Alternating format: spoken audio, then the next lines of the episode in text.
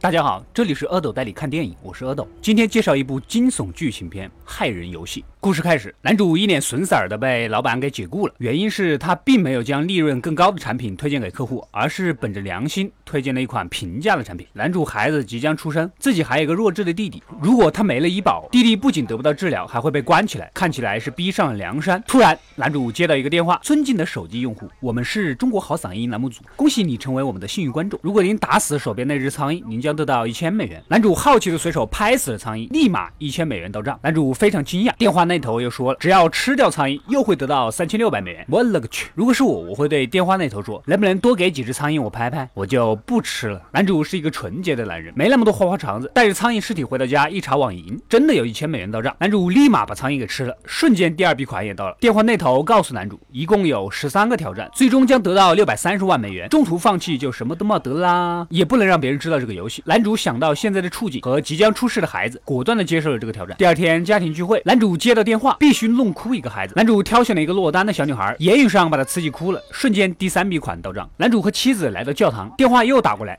让他把盲人协会的手工艺品给烧了，男主果断照做了，还笨手笨脚的连着把旁边的房子给烧了。你这是要加钱的意思吗？啊，没办法，赶紧逃出去。电话那头又让男主去换乞丐的衣服。另一边，女孩家长的报警，还有乞丐的报警，让男主的异常行为进入了地狱男爵的视线范围。男主穿着换来的衣服，接受了第六个挑战，在四点前带着一个孤独的人去隔壁喝杯咖啡，就可以得到五万美元的奖励。听起来好像无比简单。男主走近一看，才发现这个孤独的人确实孤独，根本就是是个死人。男主有点犹豫，但是想着自己的处境，还是带着已经僵硬的尸体来到了咖啡馆。刚刚打发掉服务员，四个警察又走进了店里。眼看时间就要到了，男主果断的抢了警察的咖啡。此时奖金也打到了账号上。根据指示，男主来到一个房间，原来是曾经学校里面欺负过他的同学。他的新挑战就是锯掉这位同学的右手，成全他做神雕大侠的愿望。这位大侠也是因为钱才自愿聚手的。男主本来是下不了手，但是神雕大侠激怒了他，最终男主满足了他的愿望。在在医院又将神雕大侠的哥哥杨康给打倒在地，同时也得到了奖励。男主赶到订婚现场，巧克力味道的妻子等了他很久。原本大家都挺开心的，男主又接到了他的第十个挑战：毁掉晚宴现场并高唱国际歌，根本就不会唱啊！但是电话那头告诉男主，口袋里有歌词哟。男主深深的有一种被人算计的感觉。此时保安也找上门来，原来自己的弱智弟弟竟然对着一个女孩暴露下体。男主一愣。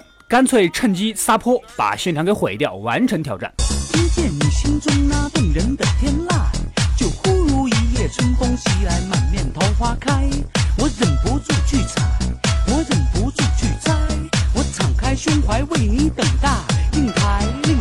接下来第十一个挑战，去自首。来调查的警官列举了男主的种种疯狂行为，有一些不是他做的。男主一想，搞不好不仅仅是他一个人在参与玩游戏，外面还有个家伙也在竞争。男主挟持了警官，竟然从满是警察的警局逃脱了。一开始不是定位他是人生输家的呢？从小被同学欺负的呢？被老板解雇的呢？这明明就是谍影重重的特工，好不好？地狱男爵明明可以开枪打死男主，却让男主给跑掉了。这个时候，男主碰到一个鬼鬼祟祟的孙婆婆。这个孙婆婆显然。也也是他的挑战项目之一。孙婆婆要男主帮忙把晾衣服的绳子给挂起来，男主照做了，瞬间一百万奖金到账了，这也太简单了。婆婆，你还要人帮你挂晾衣绳吗？我只要五十万。此时，一群小年轻骑着机车冲了过来，男主关键时刻拔掉了钢绳，一转身。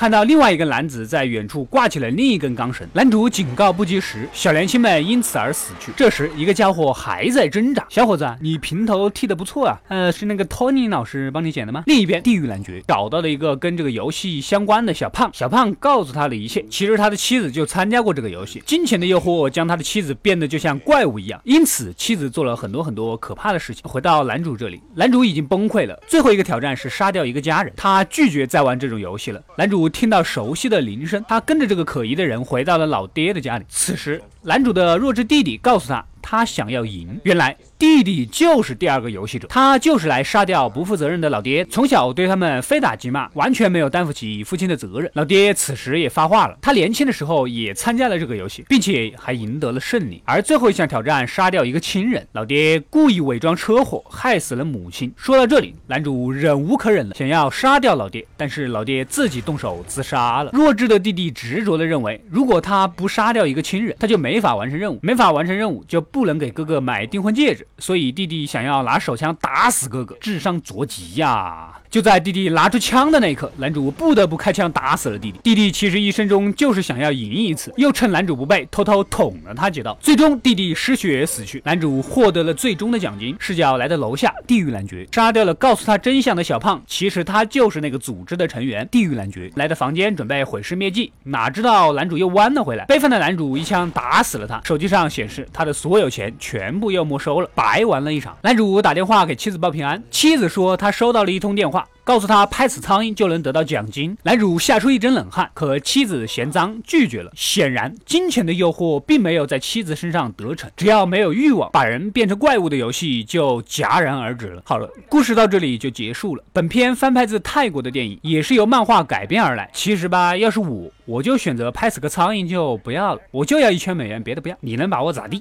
电话那头估计哭晕在厕所。人有时候是很脆弱的，容易被贪念给击溃。我一直认为人类最强大的一句话可能就是三个字，我不要。感谢收看，欢迎订阅及关注。饿的过来了，获取第一时间的更新，我们下期再见。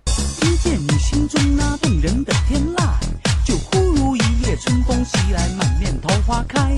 我忍不住去采，我忍不住去摘。